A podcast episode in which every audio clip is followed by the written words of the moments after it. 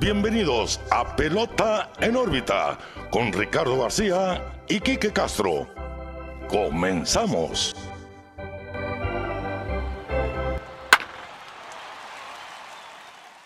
Hola, ¿qué tal amigos? Bienvenidos a una nueva edición, un nuevo capítulo de Pelota en órbita. Los saluda como siempre su amigo Ricardo García. Estoy muy bien acompañado también como todos los lunes de mi amigo y su amigo Quique Castro. Quique, ¿qué onda? ¿Cómo andamos? Muy bien, Ricardo. Pelota en órbita 6-6. 6-6. Nos acercamos al setentón. Feliz una semana más de tenerte aquí conmigo pues para platicar de lo que más nos gusta, que es el béisbol.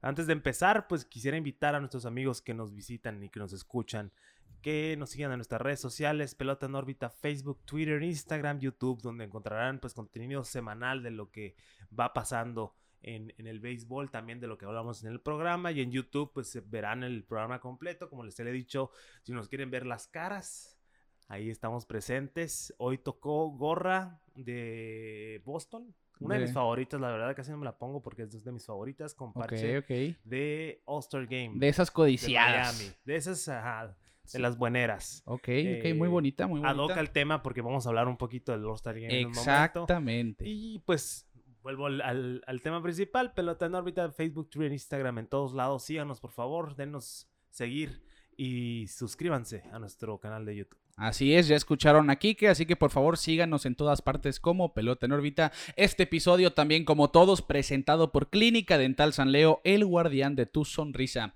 Y bueno, Kike, yo te dejé una tarea en el episodio pasado. Así es. Y con eso vamos a empezar precisamente ahora que hablas de tu gorra del juego de estrellas.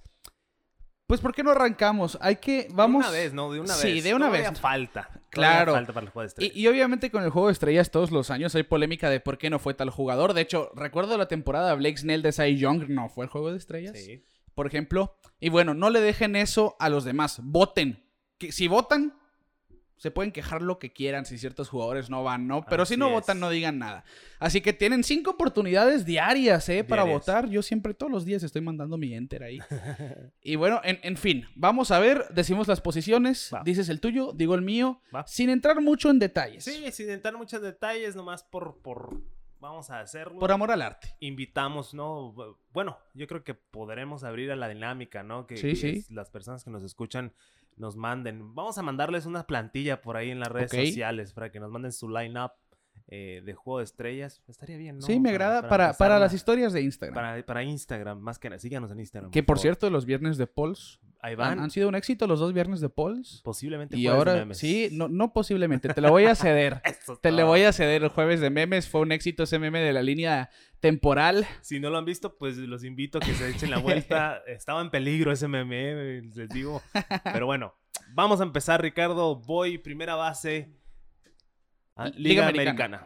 Voy con Vladimir Guerrero Jr. Creo que no hay duda ahí, Sí, yo creo que se explica solo, ¿no? Sin entrar en mucho detalle lo que está haciendo Vladimir con el bad y con el guante también es increíble. Ahorita hay una serie contra Boston, la puso le puso un Yécora a la pelota de lo, lejos que Contexto, le pegó. para los que no son de Hermosillo, Sonora, Yécora es un poblado muy lejos de aquí de Hermosillo. No, la puso muy lejos. Ah, sí, la puso muy lejos. Dos cuadrangulares en la serie, ya lleva 20 en la temporada. Sí, no, lidera casi todo lo ofensivo. Y pues yo creo que más que nada lo que lo que lo, ayudó es ponerse en forma, ¿no? Sin duda, ya lo hablamos, eso. principio de temporada. Se ha notado. Se, se, ha visto la mejora, entonces voy Vladimir Guerrero Jr., Liga Americana, primera base. Igual yo, no perdamos más el tiempo ahí.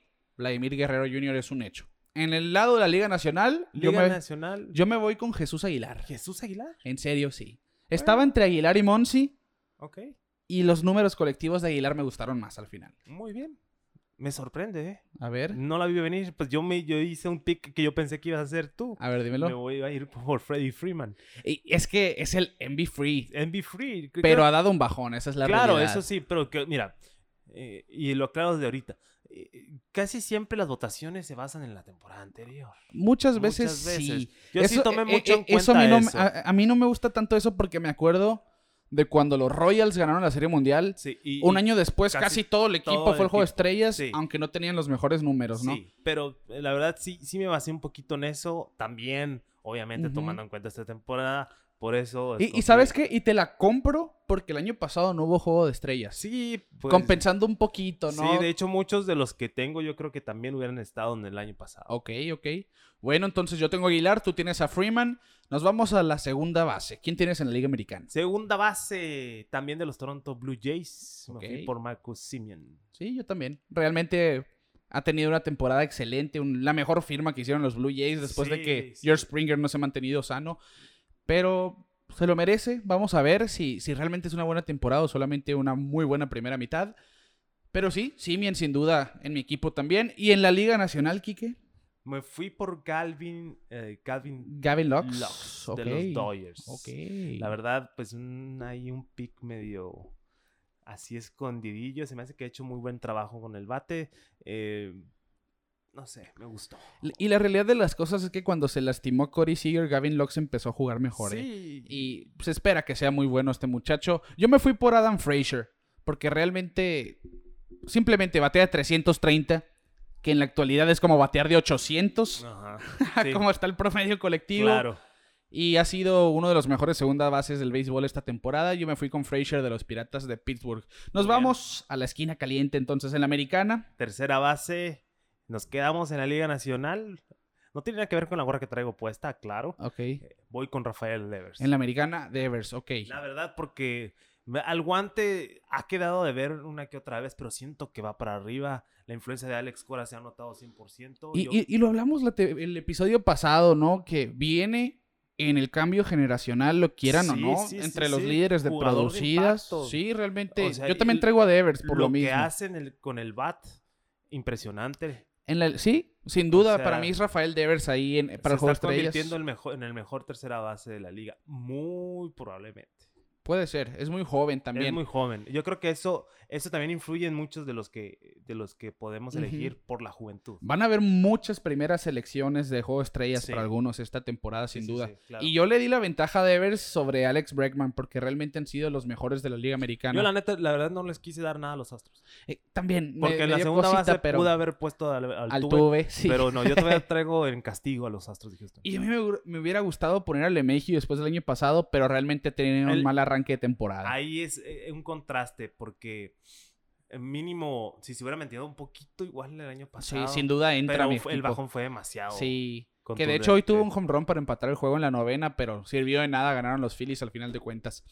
En la Liga Nacional yo sé a quién tienes, así que le voy a decir yo primero Chris Bryant. Sí. Sin duda Chris Bryant va al juego de estrellas. Sí, la verdad, eh, pobrecito Chris Bryant, la verdad. siento que ha tenido mucha polémica alrededor de él desde el principio de su carrera, pero al final de cuentas ha sido productivo. Había tenido un bajón, pero pues lo normal, pero esta temporada ha resurgido totalmente en, el bat y también con el... Bueno, el guante nunca, nunca tuvo, tuvo un bajón, yo creo que el bat más que nada. y eh, está bateando donde están los billetes. Exactamente. Él lo sabe. Se acerca y quiere cobrar. Así es. Eh, me voy con Chris Bryant. Batea de 300, bastante poder, la sabe colocar. Y sin duda tiene ventaja sobre Nolan Arenado, que en la Liga Nacional es quien seguramente va a ser el, suplente en el juego de estrellas en la tercera base. En las paradas cortas, Kiki, ¿a quiénes tienes? Liga Americana. Esta selección, la verdad, no le va a gustar mucho a nuestros amigos de nuestro podcast hermano La Nación. Si no los escuchan y son fanáticos de, Boston, se los recomiendo. Tengo a Sander Bogarts. La verdad, quieras o no, batea para 300, batea para poder, producidas, pero pues existe la teoría que no es clutch ahí se puede decir. Que, nuestros amigos de la Nación lo, han dicho en sus episodios, ¿no? que las estadísticas de Bogarts con hombres en base son precarias a cuando no tiene, pero no deja de ser un jugadorazo. Pero al final de cuentas, Colectivo, sí, y, colectivamente hablando, los números están para mandarlo al juego de estrellas. Exactamente, y defensivamente, pues también es muy. Y el único shortstop esta temporada que ha sido mejor que Bogarts es quien está escuchando cánticos de MVP en la Liga Nacional, Fernando Tatis. Así es, que es, también es mi selección en Liga Nacional, obviamente la tuya también. Sí, y, lo más probable es que lo vamos a ver por los próximos 10, 15 años en Juegos La verdad nos está callando la boca. La verdad que sí, ¿eh? Le tiramos mucho y un saludo al, grupo de, de, fanáticos de los padres de San Diego en ese, en ese en ese episodio del niño que pues decíamos que tal vez no merecía ese contrato. Ahora creo que, que a base de batazos y guantazos nos está cayendo la boca a nosotros. Y a Lindor le está cayendo la boca, ¿no? Yo creo que... E, e, ese contrato de Lindor fue el ego de ese un millón más Se que nos fue, Tatis. se nos fue el Lindor MVP. Aunque cuidado, eh, que está, se está aprendiendo el Lindor poco a poquito. Pero ya pues ya llevamos mucho tiempo diciendo eso. Sí, sí, bu- bueno, ya se está tardando. Ya estamos casi en mitad de temporada. En fin, Fernando Tatís ha sido de los mejores esta temporada en Sí. toda la liga. El Sí. mejor parador en corto ofensivamente hablando, porque defensivamente... Sí, Que realmente la defensa no te mete el juego de estrellas, esa es una realidad. sí. No, es, no vende igual, queramos o no. Pero los números ofensivos sin duda lo mandan al clásico de verano. Así Nos es. vamos a ir a los jardines. A los jardines. Aquí hay un poquito así, mira, de, de salecita. Mi primer pick. eh, yo creo que va a agarrar desprevenidos a muchos. Yo voy a mandar a, a- a Randy a Rosarena En serio. al Juego de Estrellas. Por el simple hecho de lo que hizo en la Serie Mundial. Y los playoffs pasados. Los playoffs pasados fue algo es, histórico. Quieras o no, que hayan Sí. perdido la Serie Mundial fue algo Nadie tiene más home runs en postemporada que Rosarena. Nadie, ¿eh? ni En una hits, misma postemporada. Ni ¿no? hits, ni hits como novato. Sí, y le- sea, mira, la, la realidad Fue un es que tiene que ir al juego de estrellas. Sí o sí. No te digo como titular, pero, que tiene, pero de que tiene que estar en Colorado, tiene que Sí, estar, ¿eh? Sí. Yo, mi primer jardinero en la Liga Americana fue Adolis García. El cubano de quien ya hablamos, el Bombi. Sí. Realmente está gozando de muy buena temporada ofensiva como novato. Sí. Para mí, el principal candidato al novato del año hasta ahora en la Liga Americana. Y le doy mi puesto de titular en los jardines por la Liga Americana. En la Liga Nacional, Kike, yo puse, pues, como mi primera selección a otro de los que encabezan a la- al futuro del béisbol, Ronald, Ronald Acuña. El abusador, sin Sí, duda, yo tiene que ir. también, Yo también. Mi primer pick por la Liga Nacional es Ronald Acuña Jr. Y está demostrando poder. Y de hecho, le preguntaron a Bladito, ¿a quién te gustaría enfrentar en el Home Run Derby? Y él dijo, Ronald Acuña. Claro. A lo mejor, yo le voy a ganar, pero sería mira, un espectáculo. Y en el debate que, que tuvimos la otra vez de, en los episodios anteriores de quién era mejor, o Soto o Acuña, ya Ajá. ahorita Acuña está llevando Sí. la delantera. Para empezar, se ha mantenido sano Totalmente. y ya con eso tiene una ventaja. Totalmente. Y- Bueno. Y va a ser mi primera selección. ¿Ok? Segunda selección en la Liga Americana. La verdad, pues ahorita no sabía. La verdad, está lesionado. Pero igual ese inicio de temporada que Ajá. tuvo Byron Buxton de los Twins se merece totalmente eh, Sí. un puesto en el, en el, en el All-Star Game. Y, y le doy mi, le doy mi voto. Con lo que vimos de Buxton, de Buck Daddy en, la- en los primeros juegos, Es- el primer esos- mes, sin duda se lo ganaba. sencillos de rolitas Sí, normales. sí. De Infield cual- hits, Infield rolas de hits rutina, ¿no? De rutina, si no encontraba la palabra. Eh, eh, Eso es asombroso. Y la verdad, este, le voy a dar mi voto para, para el All-Star Game. Bueno, yo me fui por un bombardero del Bronx, Aaron Judge, que yo creo que hasta ahorita Ok. Es realmente mi claro favorito entre el equipo de los Yankees para ir a un juego de estrellas. Porque el único merecedor para Ajá, ti. que, que- que claramente merece ir al juego de estrellas es Aaron Judge. Ha tenido muy buena temporada. A pesar de, de toda la polémica que han tenido los Yankees en. ¿Por qué no están gozando Por de una buena temporada para ser los Yankees? ¿no? Eh, Esa es ahora una sí realidad. que se le calentó la silla, era un boom. Sí, la verdad que sí. Si quieres, platicamos de eso en un buen rato. Sí, más tarde vamos a hablar de la, de la standing actual, podemos comentarlo Sí, un poquito. sí, Pero sí. yo tengo a Aaron Judge porque se lo merece. Y en la Muy Liga bien. Nacional tengo a Nick Castellanos, que realmente Ok. candidato a MVP también, eh, cuidado. Pues yo tengo como, como segunda elección en la Liga Nacional a Mookie Betts. A la Mookie verdad, Betts. no ha sido el Mookie Betts del año pasado o de años anteriores, yo lo sé, pero una estrella es una estrella, Ricardo, la verdad. Y creo que, que Mookie se merece estar en el All-Star Game. También hizo de las suyas en la Serie Mundial y también lo tomé en cuenta para darle mi voto. Y de esos jugadores que año con año también vamos a estar viendo en Juegos Así de es. Estrellas. Y en la Liga Americana, mi última selección de jardinero, también de los Mediarrojas de Boston, no- y que no les extrañe esto ya que están gozando de muy buena ofensiva esta temporada, Totalmente. a Alex Verdugo. Igual. De, y, voy- aquí sí voy a hacer un paréntesis. Mike Trout no está en mis top porque se lastimó. Sí. Porque de estar sano estaría en mi top de... No, y aparte lleva rato lesionado. sí, y O todavía sea, no se sabe. De hecho, el último reporte es que ya va a empezar a trotar. Así que vamos a ver si Sí. vuelve antes del juego de estrellas. Sí, sí, la verdad, aquí sí no hice la consideración como, como con Buxton, porque Buxton sí hizo algo Sí, sí. asombroso. Y también mi segunda elección de la liga, la última, perdón, de, de la liga americana como fielder es Alex Verdugo, porque pues, mira, está siendo versátil, está jugando a los tres fielders cuando Sí. se le necesita, produciendo, tuvo un walk-off ayer, antier, ayer, Ajá. hoy estamos grabando en sábado. El pasado viernes para ustedes. Este, ha tenido buenas asistencias, esos tiros a segunda tremendos, arriba de 90 millas. Sí. Se ve seguro, le gusta estar en Boston, se le nota. Y, y algo que salía un reportaje de MLB de la diferencia de la atmósfera con los fanáticos. Sí. Y de hecho incluyen a Alex Verdugo como uno de los jugadores que se benefician de tener fanáticos Claro, en las claro, gradas. Y él mismo lo dice, ¿no? Ya ves que le pone el micrófono de repente. Sí. Y, y estuvo en aquella serie con los Yankees interactuando, pero de manera positiva Sí, sí, sí. con los, con los Y es que él fanáticos de sabe, los Yankees. Le van al otro equipo, pero son fanáticos del béisbol. Claro. Jugamos para ellos, ¿no? Y es lo que me gusta mucho de, de Alex Verdugo. Está haciendo un tremendo trabajo con los Medias Rojas. Eh, en los Dodgers no tenía el tiempo de juego necesario, yo creo, por, por pues, está plagado de estrellas. Se ha beneficiado de estar en un equipo como Boston y está haciendo un tremendo trabajo. Sin duda. Y mi último pick de, de outfield es, eh, creo que pues igual que el tuyo, el anterior, a Nick Castellanos. Ok, tú tienes a Acuña, a Betts y a Castellanos, ¿no? Sí. Yo tengo a Acuña, a Castellanos y al otro jardinero de los Rojos de Cincinnati, Jesse Winker, porque realmente Muy bien.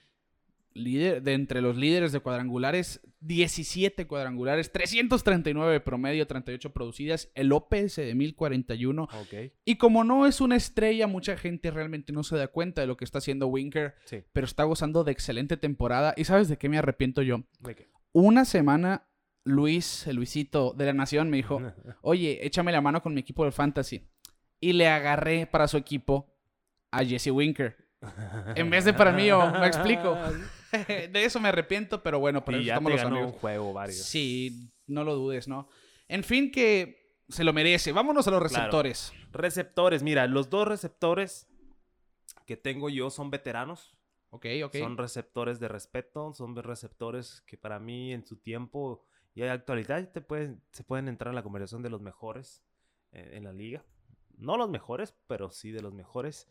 Eh, te los voy a echar los dos al mismo tiempo. Salvador Te- Pérez y Buster Posey. tengo los mismos. La verdad, ese regreso de los dos, asombroso. Más el de Buster Posey, porque Salvador Pérez tuvo un muy buen año el año pasado. en y. Posey no jugó el año pasado. Eh, eh, y Posey casi- no, no jugó el año pasado. Y realmente en sus últimos años estaba perdiendo, ya no estaba batiendo Estaba poder, por ejemplo. estaba en declive Sí, y está resurgiendo, está agarrando Sí. un segundo aire y eso Sí. se realmente se le aplaude a Buster Posey. Merecidos ambos la selección al juego de estrellas esta temporada. En el Así bateador designado de la Liga Americana, yo puse a de que no he podido dejar de hablar esta temporada, Ok. Shohei Otani. Muy bien. Muy bien. Y, y no, también. no necesito preguntarte por qué, porque sí, ajá, simplemente. lo hemos platicado mucho en Ajá. este programa. Yo creo que es Y- de lo que más hemos Y hablado. quieras o no, mira, si no va como bateador designado, es más, te lo firmo en este momento. Otani va a lanzar y va a batear en el juego de estrellas. Pues mira, yo tengo a JD Martínez porque porque yo digo que Shohei Otani va a abrir el juego de estrellas. wow. Así. Así te lo pongo. Así lo siento yo. Siento que Shohei Otani está para abrir el juego de estrellas y quise darle a JD Martínez. Es que sería- imagínate que quisieran los dos. Es que yo también, es- ese fue lo más difícil, yo creo, en todas las selecciones, el bateador designado, porque JD Martínez está teniendo un temporadón, Sí. pero Otani está haciendo de todo. Germinator. Vamos a ver que sí, también Jervin Mercedes puede ahí tener un puesto. Pero vamos a ver también cómo lo maneja Kevin Cash. Lo que hiciera yo, empiezo con JD Martínez. Es más, con, con el hecho que está Kevin Cash como manager, Sí, se da para que Shohei Otani abra el juego. no lo dudes. Pero voy, yo, yo empezaría con Martínez, porque van a ir los dos. Sí, Acuérdate, van a ir los van, dos. van. Esa es una realidad. Sí, sí, sí. Empezaría con JD Martínez de bateador designado y ya que entre Otani de cambio de bateador designado, en ¿qué te gusta? La quinta, sexta entrada que ingrese.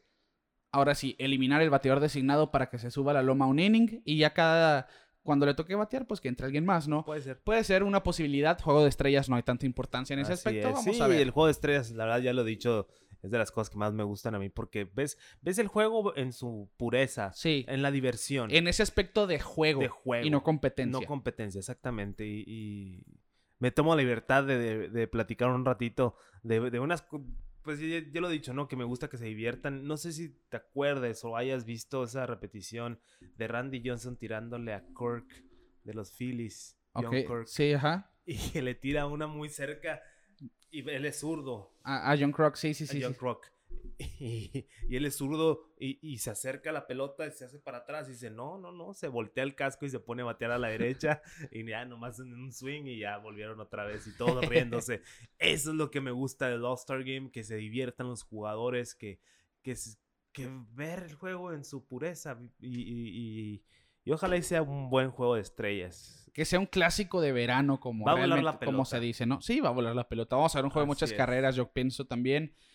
Pero bueno, están nuestras elecciones para el Juego de Estrellas 2021 en Field, Colorado, el, próximo mes de julio. Los invitamos en la semana, les vamos a dejar una plantilla en nuestro Instagram para que participen y hagan ustedes sus selecciones al Juego de Estrellas de esta temporada. En fin, vamos a cerrar el tema de la selección del Juego de Estrellas, estos primeros 20 minutos del episodio, y nos vamos al equipo que está jugando mejor que nadie en la actualidad en el béisbol de grandes ligas, los Rays de Tampa Bay. Yo al principio de la temporada estuve muy escéptico de que iban a jugar como están jugando porque no me canso de decirlo, no es la misma tener a Tyler Glasnow solamente que a Blake Snell, Glasnow y Charlie Morton. Que por cierto, ni Snell ni Morton están teniendo una temporada que tú digas buena. Y Glasnow, por su parte, está haciendo un trabajo excelente con Tampa Bay. Sí. Los Rays fueron el primer equipo en llegar a 40 victorias, han ganado 22 de sus últimos 27, hay que recordar también esa racha de 14 juegos que los ayudaron a llegar al primer lugar en la división este de la Liga Americana sobre los Medias Rojas. Son el séptimo mejor equipo en ofensiva de la MLB, que no, no es nada, no son de la élite, pero hacen el trabajo. Y son el segundo mejor en picheo de la MLB con 300.28 de efectividad. Yo creo que, que esa es la palabra clave no son la élite, pero hacen el trabajo. Sí. Al final de cuentas, de esto se trata este juego. Que es lo, mismo que platicamos el, año pasado, ¿no? Sí, o sea, es que no sé por qué nos sigue sorprendiendo Kevin Cash. Sigue siendo criticado por ese movimiento que le costó la serie mundial, pero oye, ese tipo de movimientos y ese tipo de manejo es lo que lo lleva al éxito. ¿Cómo lo vas a cambiar solo por un juego? Claro, sí, sí y por eso, o sea, sí es muy polémico, pero al final de cuentas estamos viendo los resultados, Ricardo. Están a dos juegos de Boston que la verdad no ha dejado de jugar bien. Siete y medio y siete y medio de Toronto Yankees y pues ni hablar Baltimore hace mucho. Ahorita está a 18 juegos. El 0% de probabilidad de playoff. Sigue vigente. Eh, eh, pero insisto, yo se lo adjudico a Kevin Cash. Sabe usar a su, a su, cuerpo de picheo. Que se equivocó, se equivocó en los playoffs, pues en la Serie no Mundial. decir que se equivocó, simplemente las mm. cosas no salieron. Bueno, lo podemos dejar de esa manera. No le salieron las cosas. No le salieron las cosas y ya. Pero de que es un excelente manager, lo es. Lo es. es lo, más cercano a Joe Madden, a mi punto de vista. Juega muy similar, ¿no? Sí, tiene esa escuela. Ese es, ese es el término que le podríamos dar. Y si vemos el lineup de Tampa Bay, realmente no tiene numeritos ofensivos más que Austin Meadows, que estuvo entre los líderes de carreras producidas así espectaculares, porque Brandon Lowe batea de 200. Eh, Díaz batea de 255. Walls de 214. Austin Meadows de 233, pero es muy productor. Eh, Joey Wendell ha sido de los mejores por Tampa Bay, 293. Eh, Manuel Margot ha hecho un buen trabajo. Kevin Kiermaier no se caracteriza por batear, pero sí por tener turnos de calidad y por el guante simplemente insuperable. Y Mike Sonino que es de esos catchers que no batean promedio, pero si le dan a la pelota te la ponen en el quinto piso del estadio. Pero como decíamos, realmente lo que los tiene donde los tiene es el picheo. Sí. Sorprendentemente Rich Hill. Y sorprendentemente Rich Hill, exactamente. Una de las contrataciones más underrated, infravaloradas. Sí, es que... La verdad, eh, no sé cómo le hace. ¿De dónde salió Rich Hill? Hay que recordar eso. Porque antes del 2015 nadie sabía si iba a volver al béisbol de grandes ligas. Porque cuando vuelve los Medias Rojas en el 2015, precisamente empieza como, como abridor. En una temporada de asco. De sí, que, que dicen, ah, bueno, denle la pelota a Rich Hill. Sí, así yo técnicamente que lo subieron de, de AAA. Ajá. Y, terminó con efectividad de 1.55 en, en, en las cuatro aperturas que tuvo, en 29 entradas. Y a partir de ahí, de sus 35 a sus 41, Quique Realmente ha sido un pitcher renovado. Efectividad de 2.94 en sus últimos eh, seis años. Una labor que se aplaude. Nunca ha ido a un juego de estrellas. Esta temporada fue el pitcher del mes de mayo. Tuvo una efectividad abajo de 1. En mayo fue exactamente 0.78. 3 y 1 el récord ponchó a 36 en 34. Sí, esa curva tan lenta de sí, Hill. está en su mejor momento. Y a sus 41 años está siendo un pitcher sumamente dominante. Sí. Que viene probablemente de su peor salida de esta temporada, donde permitió cuatro carreras contra los Orioles de Baltimore en solamente cuatro entradas y dos tercios. Lo voy a mencionar. Que pues, Pero- cuatro carreras, así que sí, tú que digas tú, uy, qué mala, no Sí. fue. Pero Y aún así, mejor. ajá, y, y su efectividad se mantiene en 3.38, porque tuvo un arranque un poco lento también, Sí. en que le estaban haciendo cuatro entradas cada seis, eh, cuatro carreras cada seis entradas y demás en, en el mes de... De hecho, las cuatro primeras aperturas de la temporada le hicieron cuatro carreras. Y tuvo, terminó abril con 7.25 de efectividad. Lo bajó a 3.38 en sus últimas 10 salidas. Realmente ha estado increíble Rich Hill. Lo vamos a ver en el Juego de Estrellas, no lo dudo. Ojalá y sí. Y a ver si no es un- alguna marca. No, no, no averigüé eso. ¿Quién es el jugador más viejo en ir por primera vez a un juego de estrellas? Pero no dudaría que Rich Hill a sus 41 sea el jugador más Mm, viejo en ir por primera vez a un juego de Pues estrellas. ahí les encargamos a nuestros escuchas, ¿no? A. Ahora apan- apantállenos ustedes, nosotros con el dato, Y porque si- si sí. no, yo tampoco lo tengo. La semana que entra prometo que si alguien nos lo trae, por lo menos yo lo buscaré, lo haré mención de eso. Pero bueno, Rich Hill ha sido pilar, ni se hable de Glasnow. Ryan Yarbrough también, que el, el año pasado lo estamos viendo salir del bullpen como el típico opener. El opener. Y ahora está teniendo un rol más de abridor, ha hecho un excelente trabajo. Kittredge y el bullpen, simplemente lo Sí. que es Fairbanks, Así Castillo. estado, así sí, estado. es, es un trabajo excelente. No por nada tienen la segunda mejor efectividad de la MLB. Y, no tienen- por nada tienen el mejor récord de las ligas sí, mayores. Tienen al- eh, también alta diferencia de carreras de más 78, la verdad. Wow. se dice que se está produciendo, no hay tantas carreras admitidas. La verdad, eh, se está haciendo muy bien el trabajo ahí en Tampa Bay. Y lo más impresionante que es que su, su récord es de 41 y 24. Y basado en el diferencial de carreras de más 78, como mencionas, su, eh, su proyección de récord es de 41 y 24. Sí. O sea, no ha habido. tablas. Sí, no ha habido suerte para ellos. Realmente Sí, ha sido lo que es- se merecen. Es muy buen béisbol. 100% meritorio. En fin, ya esa división se puso todavía más dramática porque la realidad de las cosas es que los Red Sox siguen jugando bien. Sí han perdido dos series contra los Astros en las dos últimas semanas. Esta serie contra Blue Jays puede ser Pero crucial. han sido pero han sido, ajá, ha sido un equipo consistente. Lo que pasa es que los Rays no dejan de perder. Digo, de ganar, no, no se han dejado perder. Ha sido un Toronto equipo y Yankees ya se imponente. están separando mucho. Sí. Y Tan cerrada que estaba y la cantamos como una de las mejores. Bueno, sigue siendo. Sigue una de las siendo, mejores, porque pero realmente esto, ¿qué, qué dices? Son siete juegos y medio de diferencia, ¿no? Siete y medio, para mi parecer, no es un margen tan grande para esos equipos. Sí, pero pues al final de cuentas. De que pesa, pesa. Ya, ya pasando el All-Star Game es cuando se ponen las cosas. Claro, exactamente. Entonces. Así que hay que cerrar fuertes antes de la pausa del juego de estrellas. No veo a los Rays bajando el ritmo. Realmente es un equipo muy fuerte. Me gustaría ver una serie Rays contra Red Sox próximamente. Porque sé que cuando se enfrentaron los Red Sox y los Rays, la serie la ganaron los Medias Rojas. Sí. Pero los Rays estaban pasando por una mala racha. Vamos a ver. Vamos a checar rápidamente cuándo será la próxima. ¿Ok? En- En vivo. Y en, y en lo que sucede, realmente el equipo que llegue mejor enrachado, que seguramente van a ser los Rays, va a tener la ventaja en esa serie porque tienen un picheo del que se pueden apoyar sin pensarlo dos veces, mientras que los Red Sox su picheo últimamente ha estado flaqueando. Los abridores Sí. empezaron muy bien, pero tanto como Pivetta y Eduardo Rodríguez, incluso Eovaldi han tenido un par de salidas malas. Martín Pérez tuvo un muy buen mes de mayo Sí. viene de una mala salida.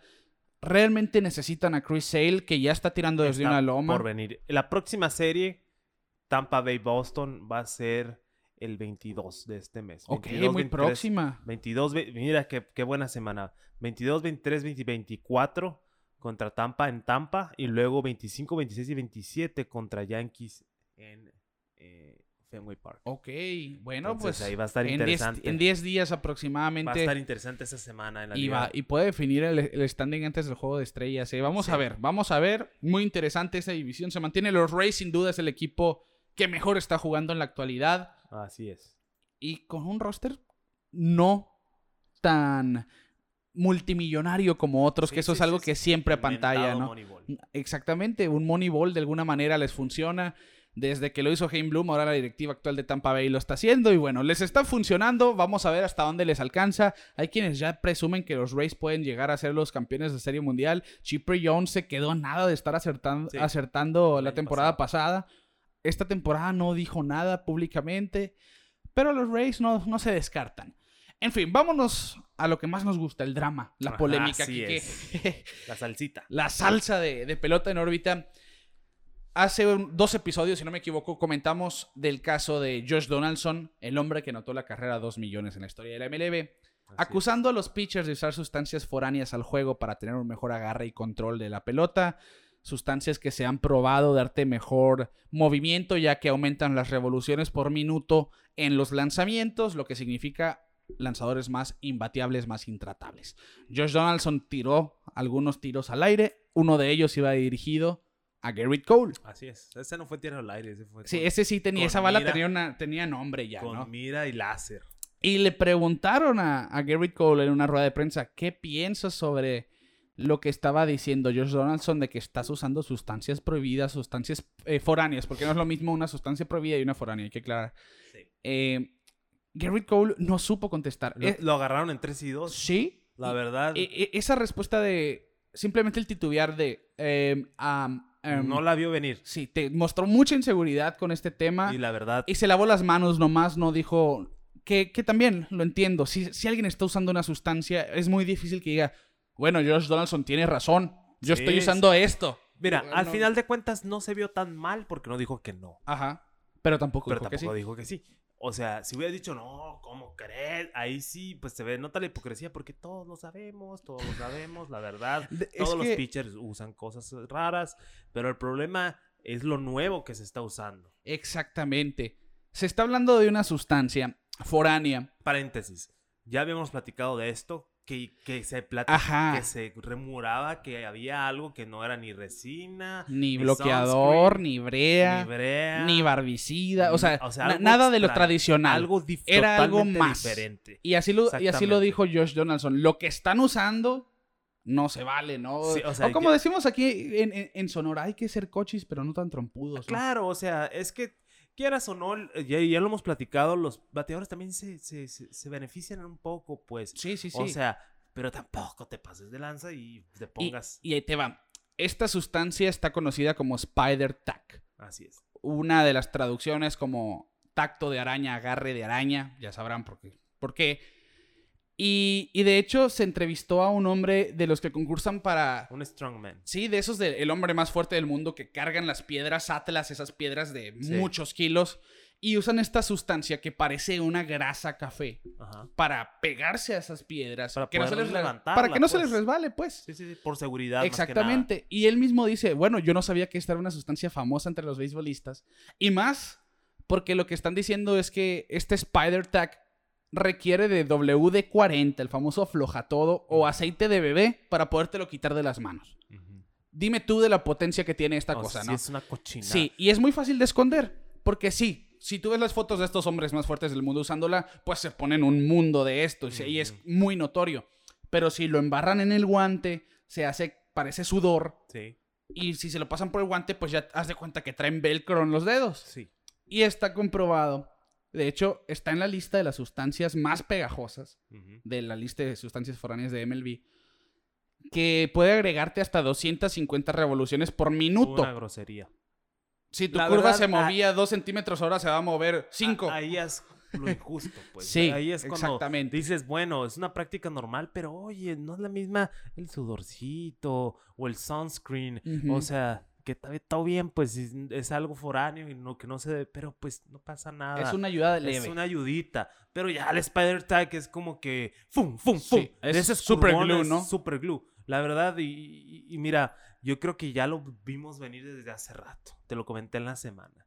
Y nosotros, y cualquier fanático de béisbol vio esta imagen cuando a Yader Molina en el, en el pecho, se le pegó la pelota. Hace dos temporadas aproximadamente. Dos, una o dos temporadas. Sí, y yo recuerdo que, que se hizo drama. Qué raro, ¿cómo se te pega la pelota así? Sí. Bueno, tal vez no era el lanzador quien está usando esa sustancia directamente y en, el, en la pechera de, de Molina se embarró un poco. Bueno, ahora nacen esas unas ideas conspiranoicas que tanto te gustan, Kike, Sí, quieras o no. Es que imagínate, es que todos nos reímos y jajaja, todo bien. Pero ya parece que hay algo más allá. Pero ya ahorita ya que, que lo ves ya en se malpiensa. en retrospectiva dices, óyeme, eso no se hace con brea, eso no se hace con, con, con resinita. Ajá. O sea, No fue un hilo que se le pegó. entonces el Spider Tag no ha sido usado nomás este año. O sea, los Cy Youngs que hemos tenido, hemos hablado de Gary Cole, hemos hablado de Trevor Bauer, que son jugadores que de repente aumentaron su Y, spin y rate. ojo, eh. No, no es un. Por nosotros, no es una casa de brujas en este sentido. Sí, no, no, porque- no, totalmente. Hasta el pitcher favorito de tu equipo usa algo. Eso es un hecho. Totalmente. Eso, todos usan algo. Lo injusto es que pitchers como Gary Cole y, y Trevor Bauer. Menciono estos dos porque son dos Sí, sí. pitchers que pasaron de ser buenos pitchers a ser de élite en muy poco tiempo. Muy groseros pitchers. De ¿no? una manera muy grosera, exactamente. No se vio. Es que. Y lo platicamos, y no, ser, y no es por ser anti-yankee, porque se escucha por la gorra puesta eh, y por otras razones. Pero le dieron un dineral a un pitcher que la verdad fue de un año a otro casi casi su mejora. No se vio tan gradual. Ajá. Hablando de Gary Cole Sí, y sí, de sí. Bauer, sin, sin duda, ese fue también. Sí, de- de es que ser- hay, hay una, hay una gráfica que prometo ponerla en Twitter en la semana de los últimos cinco años, si no me equivoco, de los pitchers y sus spin rates, sus movimientos en su repertorio. Incluso. Y ponen a, a Cole, Verlander, Scherzer, eh, DeGrom y Bauer. Por ejemplo, ves a DeGrom, va muy gradual y su movimiento aumenta poco, pero porque ha subido su velocidad, más velocidades, más movimiento a Sí. veces. Bueno, se justificó. Luego ves a Scherzer, incluso ha bajado su movimiento eh, con el paso de los años. Cole ha aumentado en los últimos 2, 3 años. No tan exagerado. No tan exagerado. Y luego ves el índice de Bauer. Se va casi recto del 2016 al 2018. De 2019 sube un poco. Y 2020 sube, pero de pico. Sí. Muy empinada la subida. Y se ha mantenido ahí.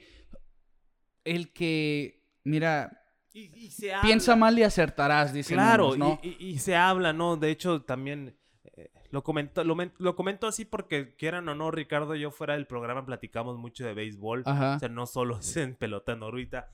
Y, y- y te pasé un video, ¿lo recuerdas? Sí, sí, sí, que decía de varios tweets viejos de Claro. Trevor Bauer hablando el mismo de que "Hey, estoy usando una sustancia Sí, nueva pues, para ver si-". y, y- él siempre estaba también atacando a los pitchers de los Astros, ¿recuerdas? de en, en su estadía en Cleveland, de que, ah, qué sospechoso que, su- Exacto. su- que aumentaron 200 revoluciones por minuto. Y Oye, Bauer. igual de, Pues ahora tú también, me explico. A lo mejor él dijo, bueno, la liga no está haciendo nada al respecto, yo también me voy a sumar a este movimiento de Pero- usar sustancias. Pero mira, eh, lo que no me gusta ahí es que Bauer entra como en una contradicción. Sí, es muy sí. vocal con grandes ligas, pero pues estás tú también rompiendo las reglas. Incluso de Bauer se filtró un video desde las gradas de Dodger Stadium donde saca de su, de su pantalón, de sus shorts, de hecho, un pomo, un- un- una lata. Y parece que se está untando una sustancia a su guante. No se ve qué es. Queda solamente en- así en especulación de, Sí. ah, Bauer usando sustancias foráneas y demás. Bueno, no se asusten porque como les digo, todos los pitchers usan cosas. Todos los Pero si ¿no? es el Spider Tag famoso. El problema es el Spider. Ajá, si es esta sustancia que estamos mencionando, bueno, explica muchas cosas en por qué los pitchers Sí. son tan buenos en estas dos últimas temporadas y el bateo está en una precariedad tan fea. Sí, y hay que haber un equilibrio, pues. O Sí, sea, al sí. final de cuentas queremos ver. eh, sí nos emocionan los no-hitters, pero lo platicamos. Seis no-hitters en, en tan poco tiempo. O sea, nos quedamos, oye, le quitas el mérito un poquito. Ajá. O sea, y ahorita mencionas el Spider Tag y dices, esos. Ya te pone a dudar. ¿Serán Sí, genuinos? ya. Sean o no, ya te quedaron la duda y ya no van a ser tan buenos como otros. O sea, pitchers ga- ganando, que no tienen nada de malo, ojo. No tiene nada de malo que ganen tanto dinero. Pero oye, eh, hay, hay jóvenes que no tienen la oportunidad de llegar a grandes ligas o incluso tener una carrera larga por llevar las cosas con las reglas y que alguien que esté usando trampa, igual como lo, lo mencionamos como los astros, eh, te quiten esa oportunidad de ser, Claro. de ser un pitcher o un jugador de grandes ligas, pues, pues es lo que duele, ¿no? Al final de Sí, cuentas. sí, sí. No tengo nada en contra que usen brea ahí, el sordón, el, el sunscreen, porque todos lo hacen, todos lo hacen. Pero volvemos. ya les dije, vean un juego de béisbol con detenimiento y todos los pitchers cuando Sí, reciben la pelota. Todos hacen usan algo, todos usan algo. Todos. Pero hay formas. Hay maneras. Hay maneras Hay de, maneras. de hacer Las esas malditas- trampitas. Las malditas Las formas. malditas formas. Esa Kike. es la cosa, la Esa verdad. es la cosa, eh, la realidad. hay, que, hay que mejorar la pelota. Rob Manfred, te saludo. Por lo pronto, Rob Manfred ya, está tratando de ser rígido en eso. Ya se dijo, pitcher sorprendido, pitcher suspendido por 10 juegos. Sí. Sea la sustancia foránea Ahora. que sea. El punto es, los umpires tienen que estar más precavidos. Joe West y su staff lo están haciendo Pero por Joe lo pronto, West es el ¿no? señor Sí, West. un, Ese un señor, viejo lobo de mar. Sí, la verdad, Pero, pero, en fin, yo, yo siento que sí van a ser más estrictos en este caso Sí. a partir de ahora. Son los nuevos esteroides. Sí. De hecho, no sé si viste la portada esa. Sí, sí, sí, Eh, sí. ¿Qué, qué era? ¿Era de Sports Illustrated? Creo que sí, creo que Que sí. decía Sticky Situation. Ajá. La verdad, pues es que ya la nueva era de los esteroides. Una situación muy pegajosa, en fin. Entonces, bueno. bueno, ahí, Ahí está la, ahí está la teoría conspiranoica de, de esta semana. Una, hace mucho no teníamos una así. Sí. Y de hecho, pues eh, lo curioso para cerrar este punto es que Josh Donaldson se enfrentó a Garrett Cole Sí. a una semana de estos comentarios. Sí. Se enfrentaron en hasta dijeron Minnesota. que traía una pechera. Sí, no, sal- no salieron las fotos. Josh Donaldson Era sal- la pancita, yo te- nunca no, le vi sí la se, sí se ve que trae un, un- protectores en las costillas, así de esas camisetas que traen como esponja aquí a los lados. Sí, porque la verdad, uno, un comentarista de Yankees dijo: Tú no vas a batear, Josh Josh Donaldson te van a No, tirar. no te una van a dejar batear, ¿no? Sí, una recta a las costillas. Pues no Muy estuvo, mal. No, no- no estuvo tan errado Michael Kay, ahí el comentarista de los Yankees. ¿Por qué no lo dejaron batear? No porque lo pelotearan, pero Garrett Cole lo dejó en ridículo, lo ponchó dos No, pero veces. yo digo, muy mal incitar a la violencia. Obviamente, ¿no? Y sobre todo cuando eres eh, comentarista del juego, Sí. eres una voz que causa impacto en los demás, es algo que los que les, deportivamente hablando, está mal, lo queramos o no. Pues Donaldson se fue de 3-0 ante Cole en ese Sí, juego con sí, dos sí, ponches, dos de los nueve que recetó el as de los Yankees. Ahí como diciéndole a Cole, con sustancia o sin sustancia, yo soy tu papá. Toma, No, dos no, es ponches, que- ¿no? Ojo, Cole es un, es un pitcher No, talentoso. excelente La pitcher. verdad, pero sí se hace sospechoso que Claro. esos repuntes de la nada. Entonces, es lo único, es, es sospecha. O sea, yo no, yo no, como dices, no, no estoy haciendo una cacería de brujas. El juego es el juego y así siempre ha sido. Igual con las señas, siempre se ha hecho. Siempre ha existido. O sea, Antes el, el famoso speedball que le escupían a la pelota. ¿no? platicábamos, sí, el speedball que le cortaban con un cúter. Sí, sí. O sea, hay varias mañas, pues, pero es parte del juego. siempre, siempre ha existido. Pero bueno, Vamos a cerrar este tema del Spider Tag, las sustancias foráneas y demás. Y vámonos rapidito con una serie que escuchó muchos cánticos de MVP. Jacob DeGrom visitó a los Padres de San Diego. DeGrom que simplemente ha sido el mejor lanzador del béisbol en los últimos años. Esta temporada sin dudarlo. Solamente ha permitido cuatro carreras en la temporada. ha remolcado cinco. ha remolcado. sí. El dato para pantallar al suegro es este. Qué increíble. Ningún pitcher en la historia, en sus primeras 10 aperturas, había producido 5 carreras y permitido 4. O sea, él ha producido más de las que ha permitido. ¿Le cantamos el Cy Young de una vez? Yo sí, ¿eh? Yo sí. Es que es Estaba entre él y. Corbin Burns, pero DeGrom simplemente Ya- ya no ha aflojado el ritmo. superó la temporada de Pedro y la de Gibson. Que Con lo que, ajá, en las primeras nueve salidas. Con lo que está haciendo ahorita. Batea de 400, súmale batea de eso. 400, ojalá y no bateara. Y de hecho, bueno. es el pitcher que ha llegado a 100 ponches más rápido en la historia desde que acercaron la loma a la distancia actual en 1893. La verdad es, Le sigue es sumando. increíble. Le sigue sumando Ojalá hazañas. y no haya Spider-Tech involucrado. Bueno, por lo que se demostró en, en- en esa estadística que les, Sí, sí, que sí, les sí. prometimos, su movimiento va aunado a la recta, que ahora está llegando a la 102, la temporada pasada 101. Sí. ¿Cuándo vas a parar, Digrom? La temporada en tres años va a estar tirando 105 este paso. Sí, sí, sí, sí. Bueno, tuvimos un duelo de MVPs, Así es. porque Jacob DeGrom visitó a los padres de San Diego en Petco Park. Le recomiendo ir a Petco Park, la verdad. Uno de los estadios más bonitos, ¿no?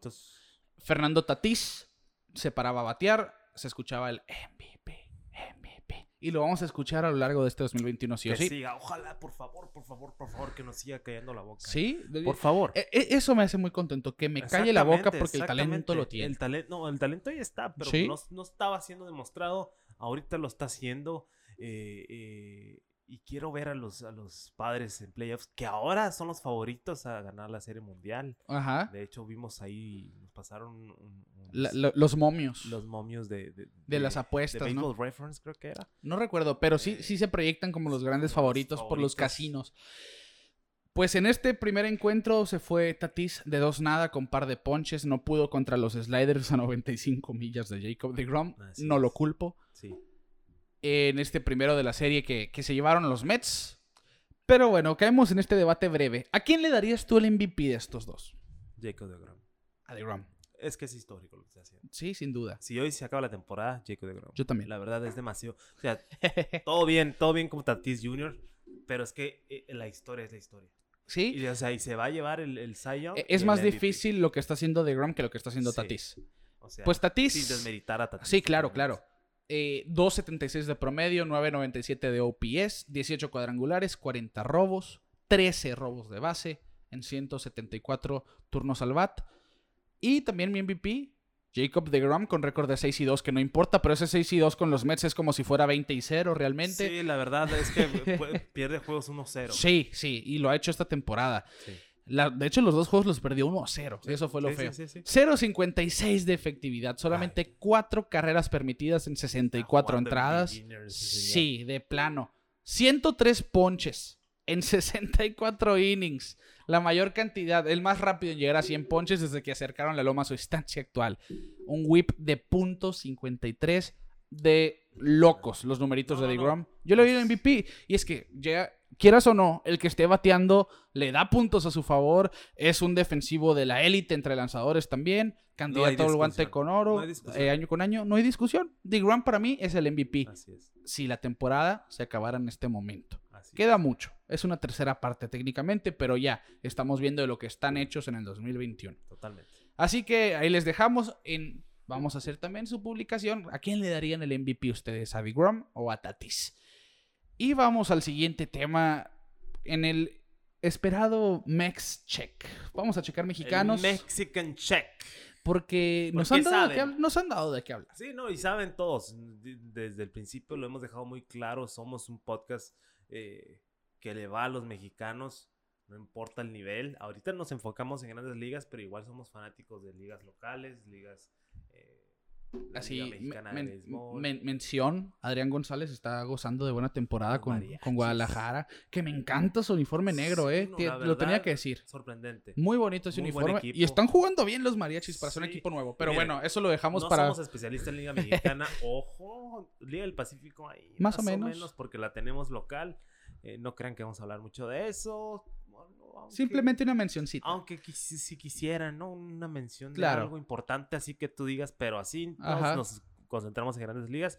Pero somos fanáticos del béisbol mexicano, lo hemos dicho muchas veces, y el encabezado para nosotros, que gracias a Dios sigue siendo Julito Maraña, de Malamaña.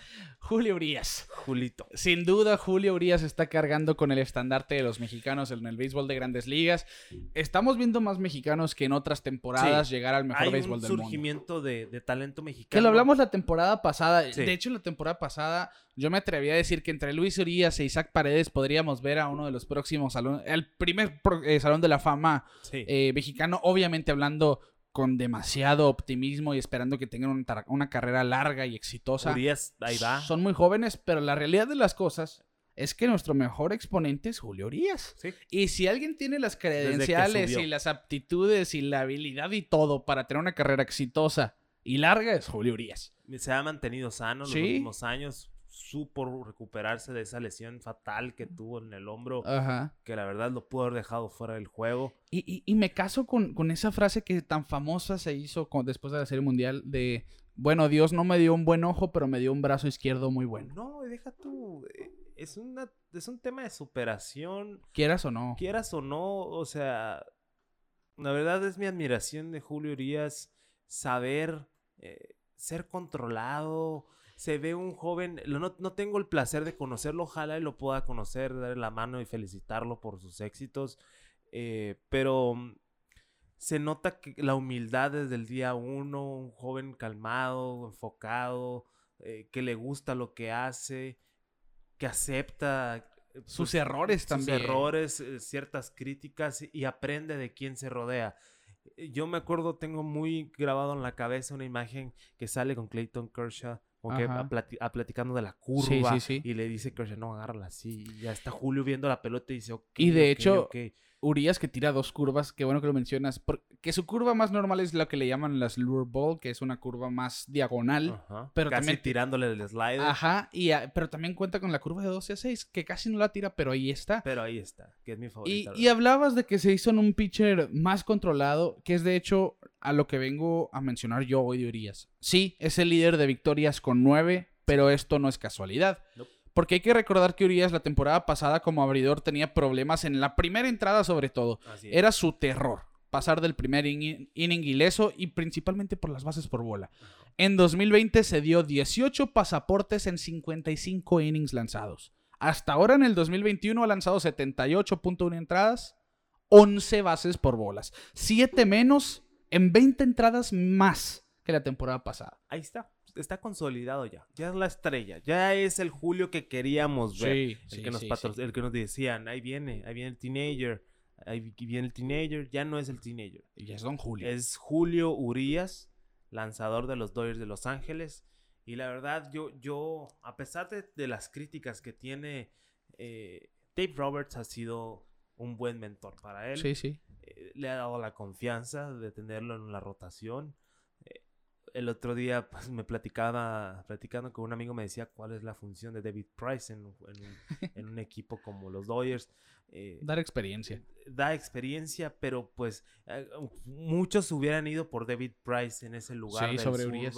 Sobre Urias. Y, también, qué bueno que lo dices, porque aún que se lastimó Austin May, ven a Price también como un rol que está oscilando ahí. Ajá, intermitente, que a veces abre, a veces releva y se piensa de Tony Gonsolin como el quinto abridor para los Dodgers, ¿no? Eh, pero Julio Ojalá y nos escuchara y, no tuviéramos la, dicha de hablar con él directamente, porque la verdad se ha vuelto el jugador favorito de todos los mexicanos. Sin duda. Porque me puse chinito. No una anécdota chistosa. Tengo un compañero con el que juego béisbol aquí, que es de la edad de Urias. Y siempre dice, no, yo le pegué hit cuando jugábamos allá. no, no, más que él ahora lo ve en la tele. Pero es su gran hazaña. Saludos al bueno Ulises Irigoyen. Dice, no, yo lo macaneé, decía. Sí, claro. Pero bueno, Urias ganó la Serie Mundial. ¿Me explico? Tiró el último. tiró el último out. El último tiró el último out de la Serie Mundial. No, yo creo que ese momento, Ricardo. Sí, sí. Ese momento es, es, el punto de inflexión en la carrera de, Julio Urias.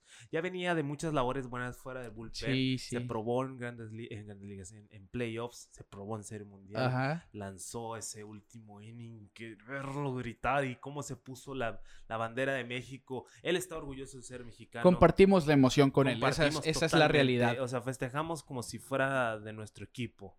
La verdad, eh, eh, Julio, te quiero mucho. Bueno, ojalá algún día lo tengamos sentado aquí o hablar con él con videollamada. Si alguien lo conoce, ayúdenos, échanos la mano que les queremos dar contenido más ameno. 9 y 2 el récord, líder de victorias de la MLB. 3.56 en efectividad. Ha tenido dos malas salidas solamente en la temporada. La última contra los Gigantes de San Francisco, donde le pegaron y se, se beneficiaron los Gigantes de que lo vieron en aperturas seguidas eh, contra los Dodgers. Sí. en fin, 13 aperturas, 78 innings, 85 ponches, un whip abajo de 1 de .97. Ha estado excelente, Urias. Ahora, aquí mi, mi pregunta. Dímela. Ricardo, ¿llega a 20 victorias? Es que va en muy buen ritmo. ¿Llega a 20 victorias? No sé. Porque voy, a decir que sí. mi duda inicial era, ¿llega a 10? Ya está casi a 10. la máxima cantidad de su carrera en victorias, que qué bueno que, que tocas ese punto porque se me iba a pasar, era 5 en 2016, en 15 aperturas. 5 juegos. Ahora en 13 ya ganó 9 ha perdido dos y también ya empató su máxima cantidad de ponches con 85, que fueron en el 2019, pero tuvo un rol principal de relevista, que esos fueron 85 ponches en 79 entradas. En una entrada menos, ya ponchó los mismos. Bueno, partiendo de tu pregunta, son nueve victorias en 13 salidas. Supongamos que va a tener 30 en la temporada, porque quieras o no, también lo están cuidando mucho. No ha llegado a 100 lanzamientos en la temporada. No es de extrañarse, porque por su historial de lesiones lo tienen que cuidar, queramos o no. Yo voy a decir que sí va a llegar a 20. O mínimo 18. Ah, 18. Mínimo 18. Yo voy mínimo 18, máximo, máximo, máximo. No, mínimo 15, máximo 20. Es que también eso, lo del brazo. Sí, sí, es que al final de la temporada lo piden un es poquito más. Es un asunto. nunca ha llegado siquiera a 80 entradas lanzadas. Bueno, ya llegó a 9 victorias. Yo creo que ya, Sí, ya es ganancia. un- Aquí para eh, el Real, sí, como dirían sí. por aquí, ya es ganancia. Eso es la realidad de las cosas. Vamos a ver, vamos a ver cómo lo tratan. Nunca Sí. ha llegado a 100 entradas. Eso es un asunto que nosotros no sabemos cómo va a desarrollarse en los próximos días, pero de que Urias está teniendo un temporadón, lo está teniendo. Así es. Si tú quieres, si se lastima Darvish, de Grom y Rogers, puede ser un Cy Young si quieres Es también. lo que te iba a decir. Es un milagrito lo que difícil. necesita. Pero en cualquier otro Pero año fuera un candidato claro. Sí ¿eh? entra la conversación. Sí, sí, claro. Sí entra en la conversación. De hecho, MLB acaba de sacar a eh, su lista de futuras estrellas del MLB, es decir, jugadores menores de 25 y estaba en el top 10. Pues es que Julio, ¿Es Julio? ya es un veterano y... Y, ¿cuántos te- y años tiene, va a cumplir 25 Va a en, cumplir en 25. 60 días. O sea, ya, ya está ahí establecido. Ya, ya, ya- ya lleva mucho en el juego. Ya, pero todavía nos queda ver mucho de Julio Urias. Todavía no hemos visto lo mejor. Va a tener una larga carrera. Ojalá, ojalá queremos ver un Salón de la Fama mexicano. Y qué mejor que sea Julio Urias, que Así ya nos dio una serie mundial desde el Toro Valenzuela.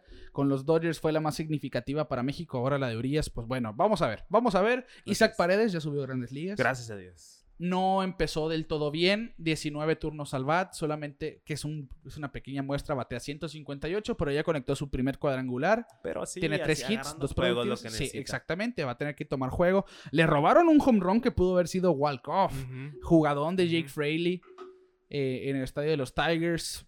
Pero bueno, Paredes, por lo menos en el béisbol invernal, hizo un excelente papel. Así es, Hemos visto lo que puede hacer. Sí, hemos visto lo que puede hacer.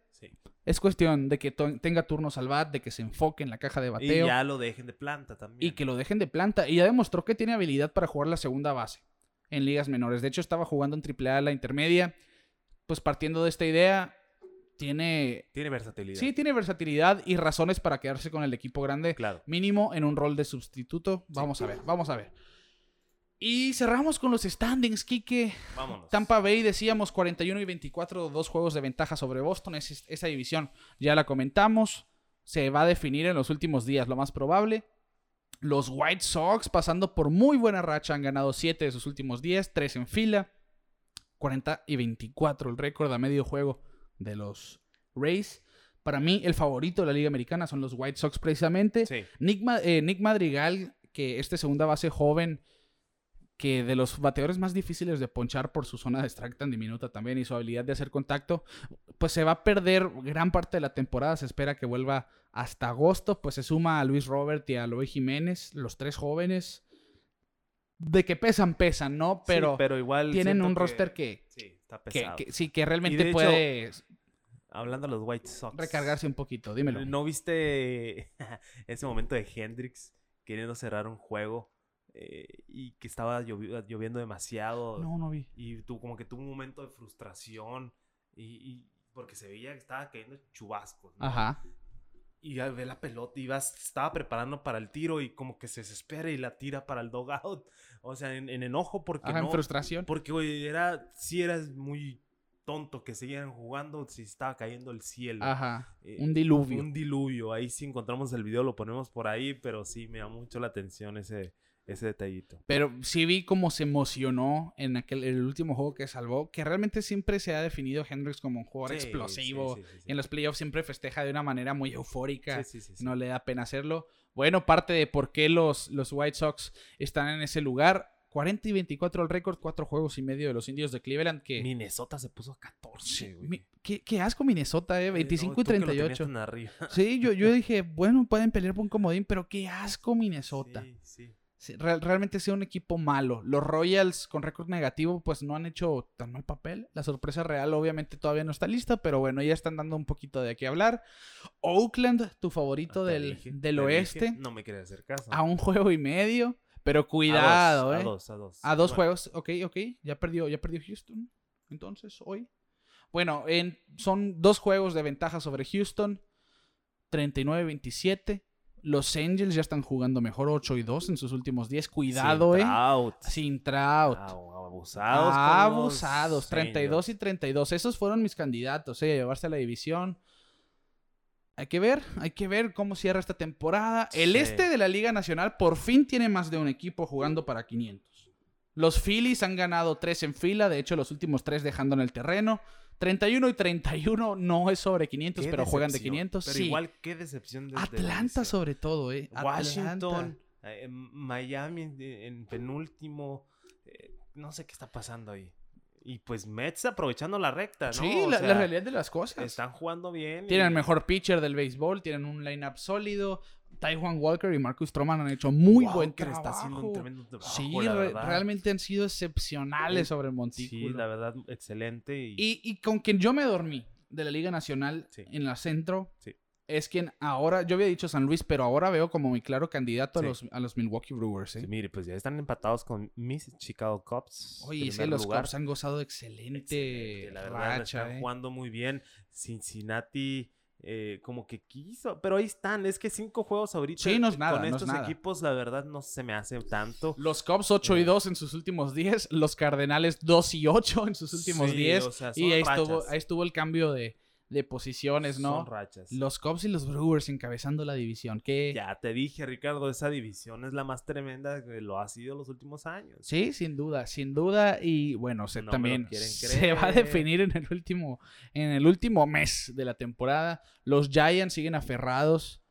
Al primer lugar. Los padres cayeron en una racha de 3 y 7 en sus últimos días. Han perdido 4 al hilo pero tienen la capacidad de, de remontar Sí, de darle vuelta a la Esa página. Esa división va a dar muchas vueltas. Sí, la verdad. Más, la que verdad. La, más que la central. La central va a estar cerrada. Y hablamos de ese rumor. Imagínate que aterricen a Scherzer los padres. Yo ya les tiro con el trofeo de Serie mm, Mundial. Sí, sería una asquerosidad. Tienen los prospectos para hacerlo. Imagínate Scherzer, Darvish, Snell. No sé cuándo Clevinger regrese. Y hasta el año que entra, pero está la Met y está Musgrove. es quitarle la pelota a Chris Pada, que realmente ha sido el peor abridor de los padres esta temporada. Y, y, están usando Ryan Weathers también como, como opener, que les ha funcionado. Pero bueno, traer a alguien como Scherzer obviamente es un upgrade, una mejora. Y los Dodgers, pues, los Dodgers espera que ganen. Sí, es que la verdad de las cosas es que tienen el staff más completo de, la Liga Nacional. sí, y ya volvió Bellinger, no, no ha engranado por completo. Pujols que está jugando bien con los Dodgers, de hecho. tuvo un levantón en sus números. Acaba de, acaba de conectar su décimo home run de la temporada. Acaba de llegar a 672 en su carrera. y MLB acaba de sacar esta, esta imagen. Desde que está con los Dodgers en 19 juegos, tiene 15 hits, 5 home runs, 13 producidas y OPS de 888. Le vino bien. Le vino bien ese cambio de aires a Pujols. Ese cambio de, de ciudad no, de municipio técnicamente se fue de, pues, de Chávez Rubin se fue a Anaheim. De zip code, vamos a ponerle. Sí, de código postal. código postal. Y el equipo que para mal ha impactado son los Diamondbacks. 32. Qué triste, ¿no? 32 derrotas de sus últimos 37 juegos. Lobulo es buen, es buen manager. No sé qué estará pasando. y de hecho, qué bueno que mencionas esto. Traigo aquí este dato.